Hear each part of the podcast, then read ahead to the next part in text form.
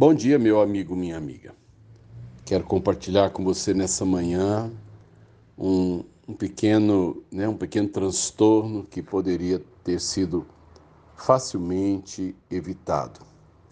Eu andei com alguém na, no meu carro, né, na Montana, e as máquinas dos vidros e, e mesmo a, a trava das portas são todas manuais, não são automáticas, né, como os carros mais modernos. E o meu companheiro de, de viagem deixou o vidro do lado do passageiro aberto. E eu confesso para os amados que ao descer do carro na minha casa eu não percebi. E à noite choveu. Choveu muito, choveu com vontade. E ao levantar-me de manhã, ao sair do carro, é, eu percebi que o carro encheu de água. Particularmente mais do lado do, do passageiro, mas molhou o banco, molhou o carpete, molhou uma parte do painel e eu percebi então que agora o, o trabalho seria longo, porque o, que molhou não dá para tirar do carro. Eu tenho que dar um jeito disso evaporar por si próprio e estou aí, andando com o carro molhado. Sem contar que se não for bem seco, eu vou ficar com cheiro de caminhão de leite. Isso é um ditado antigo, né? Quando de alguma forma alguma impureza fermenta e e o, o carro fica extremamente mal cheiroso. E o que, que é que eu queria compartilhar com você essa semana? Os carros são feitos para não entrarem água neles. E quando eles estão devidamente fechados e as borrachas em boa condição, a, pode cair a água do mundo que o carro por dentro estará seco. Assim foi pensado né, pela engenharia que o carro por dentro tenha que ficar seco. Mas então o que, que aconteceu? Eu descuidei.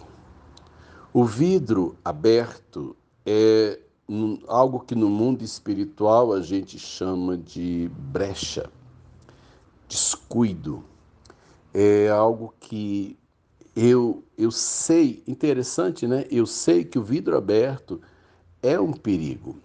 Que o vidro aberto pode alguém mexer no carro, pode a água invadir o carro. É, eu sei o que representa um vidro aberto. Mas muitas vezes não adianta saber ah, aonde são as brechas. Eu descuidei.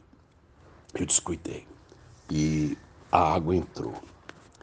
E eu quero dizer para os amados que o concerto agora do meu descuido vai ser um concerto demorado, vai ser um concerto longo. E eu espero que fique desse problema apenas a lembrança que eu consiga contornar todas as dificuldades que meu descuido gerou.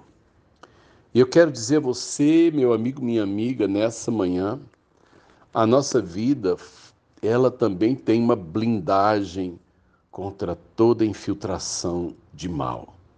O Senhor nos deu, em primeiro lugar, uma consciência de certo e de errado. Tem gente que não gosta de ouvir a palavra pecado, mas a gente sabe perfeitamente o que é certo, o que é errado, o que é pecado e o que não é.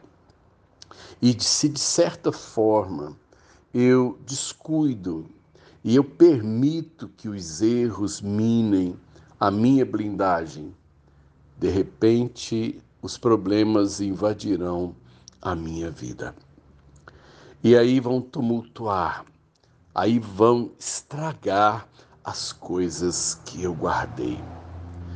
O, o pecado estraga o casamento, estraga o patrimônio, estraga o, né, a reputação, estraga a saúde, estraga as amizades.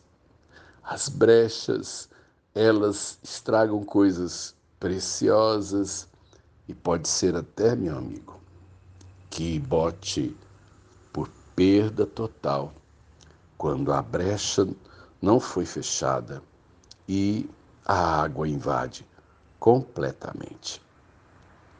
Nessa manhã eu quero que você olhe bem aquilo que é a sua proteção. Deus não colocou ah, as normas para estragar o nosso prazer. Ele colocou as normas para nossa proteção. Cuidado com as brechas, sejam elas quais for. Você sabe por onde que o diabo te acessa. Então, preste atenção. Todas as vezes que você abrir os olhos e olhar para o mundo exterior. Sérgio Oliveira Campos, pastor da Igreja Metodista Goiânia Leste, Graça e Paz.